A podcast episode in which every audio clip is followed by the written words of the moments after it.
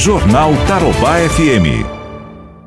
E o Hospital Universitário Norte do Paraná, o nosso HU, está participando, né, como a gente já informou, de estudos sobre o uso da hidroxicloroquina para o tratamento do novo coronavírus. Sobre este assunto, eu vou conversar agora ao vivo com a doutora Cíntia Grion, que é coordenadora desse projeto aqui no hospital, pesquisadora que está liderando esse trabalho aqui no hospital. Doutora Cíntia, muito bom dia, um prazer em ouvi-la novamente, ouvi novamente.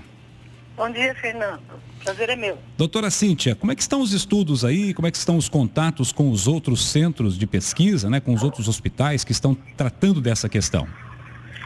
Olha, os estudos estão na fase final. Uh, ontem nós finalizamos a inserção dos, dos pacientes no primeiro estudo. Foram 660 pacientes. E hoje, provavelmente, nós finalizaremos a inserção de pacientes no segundo estudo que serão 440 pacientes. Dessa forma, a gente vai ter avaliado mais de mil pacientes com o uso da hidroxicloroquina, tanto nos casos da Covid-19 leves, bem na fase inicial do tratamento, como nos casos da Covid-19 graves. Perfeito. E os, os resultados têm sido satisfatórios, têm sido interessantes, doutora? Olha, a gente tem um comitê da Austrália que analisa os dados para avaliar a segurança do estudo, se não está havendo muito efeito adverso, se não está havendo um benefício muito grande em um dos lados, para que o estudo seja interrompido por segurança. Mas esse comitê, apesar de avaliar os dados, ele não informa os resultados para a gente. Então, nós só saberemos os resultados dessa pesquisa depois que finalizar toda a análise do banco de dados, o que deve ocorrer nas próximas semanas. Perfeito. Todos têm muito interesse de conhecer rapidamente o resultado dessas pesquisas. Sem dúvida. Estes 660 pacientes e esses outros 440, eles estão espalhados em vários lugares do, do, do, do país e, e eles estão em fases diferentes da contaminação? Todos eles foram inseridos no estudo no início da hospitalização, sempre no primeiro ou segundo dia no máximo da hospitalização. Então são todos pacientes mais ou menos no estágio inicial mesmo da doença. Alguns apresentando já a doença mais grave, outros a doença mais leve. Então, é, é um estudo bem desenhado e que vai poder responder essa pergunta que está está afligindo tanto a todos nós, né? Se existe mesmo um tratamento para essa doença. É verdade. Bom, e aqui em Londrina, doutora, tem pacientes que estão sendo tratados, que estão recebendo essa medicação? Sim, é, no hospital universitário o protocolo da instituição não é aplicar essa medicação por enquanto, até essa, a saída do resultado dessas pesquisas. Nós só estávamos aplicando essa medicação dentro dos pacientes que aceitaram participar da pesquisa. Porém, nós sabemos que depois da recomendação do Ministério de que fosse utilizado mediante a aceitação do paciente ou da família, eh, existem vários hospitais na cidade que já estão propondo aos seus pacientes que use a medicação mesmo antes do resultado dessas pesquisas. Perfeito. E a senhora teve informações de resultados ou de reações desses pacientes, mesmo que não estejam no âmbito aí do HU?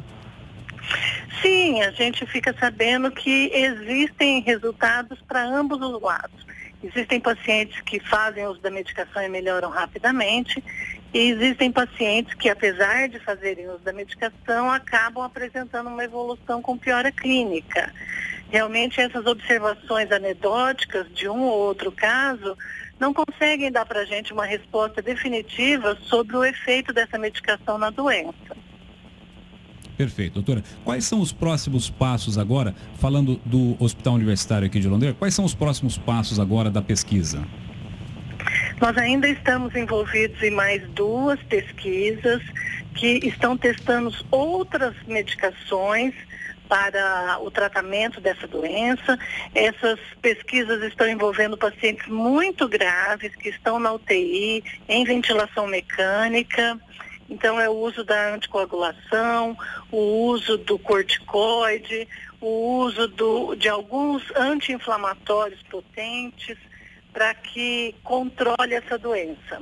Essas outras pesquisas ainda estão em fases mais iniciais, então provavelmente a gente só vai saber o resultado delas muito mais adiante, daqui a alguns meses. Certo. Tem algum medicamento conhecido que é utilizado para o tratamento do coronavírus, que é, é, normal, a aplicação desse medicamento, a prescrição desse medicamento é normal, como se fosse uma prescrição, prescrição para gripe ou para pneumonia? Tem algum é, medicamento que é, é, é, é prescrito assim de forma, eu diria, oficial para o coronavírus? Não, infelizmente ainda não temos tratamento conhecido para essa doença tudo que é feito é tratamento que a gente chama de suporte, para que o organismo, ele mesmo, tenha condições de lutar contra a doença. O nosso sistema imunológico é que consegue eliminar o vírus do nosso organismo. E para que o nosso sistema imunológico trabalhe bem, muitas vezes ele precisa de algum tratamento de suporte. Então é feita oxigênio terapia, hidratação, e todo o tratamento necessário dentro do hospital, até ventilação mecânica, diálise, para que o nosso sistema imunológico consiga eliminar o vírus. Perfeito, doutora. Uma outra pergunta também. Algum paciente que já se curou do coronavírus aqui em Londrina, ele teria reclamado de alguma coisa, de algum efeito colateral, ou teria retornado ao hospital por algum sobressalto, por algum novo sintoma, que a senhora tenha notícia ou não? Eu só tenho notícia desses pacientes que eu acompanhei dentro da pesquisa e eu posso dizer que uma fração desses pacientes que não é não é uma fração tão pequena assim apresenta sim alguns efeitos adversos. Isso, na verdade, é muito comum, mesmo com outras medicações de uso clínico, como antibióticos e outros antivirais. Então, se, se a gente prescreve essa medicação, realmente necessário estar muito atento aos efeitos adversos. Perfeito. Doutora, é, é, importante dizer para o nosso ouvinte que essa, é, essa doença não é brincadeira, não é? Quando ela comete uma pessoa, vocês, a senhora também é intensivista, né?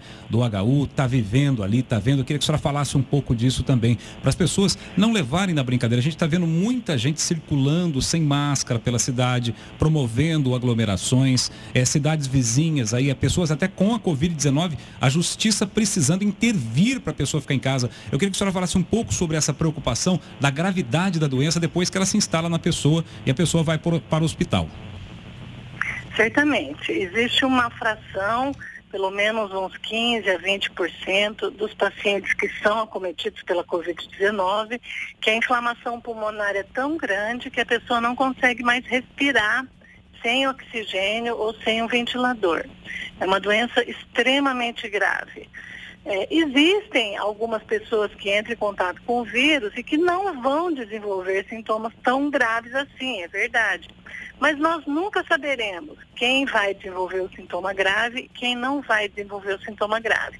Por isso é tão importante o, o, respeito às normas que são impostas pelas entidades governamentais para o isolamento social e especialmente as pessoas que têm sintomas, elas têm que ter muita responsabilidade e se isolar, porque existe uma grande chance de que elas vão contaminar outras pessoas. Essas pessoas que têm sintomas, por mais leves que sejam esses sintomas, as pessoas têm que usar máscara, porque senão elas estão contaminando outras pessoas. Pode ser que o sintoma seja leve em quem esteja espalhando a doença, mas quem vai pegar a doença pode ter um sintoma mais grave e até pode vir a morrer por conta da Covid-19.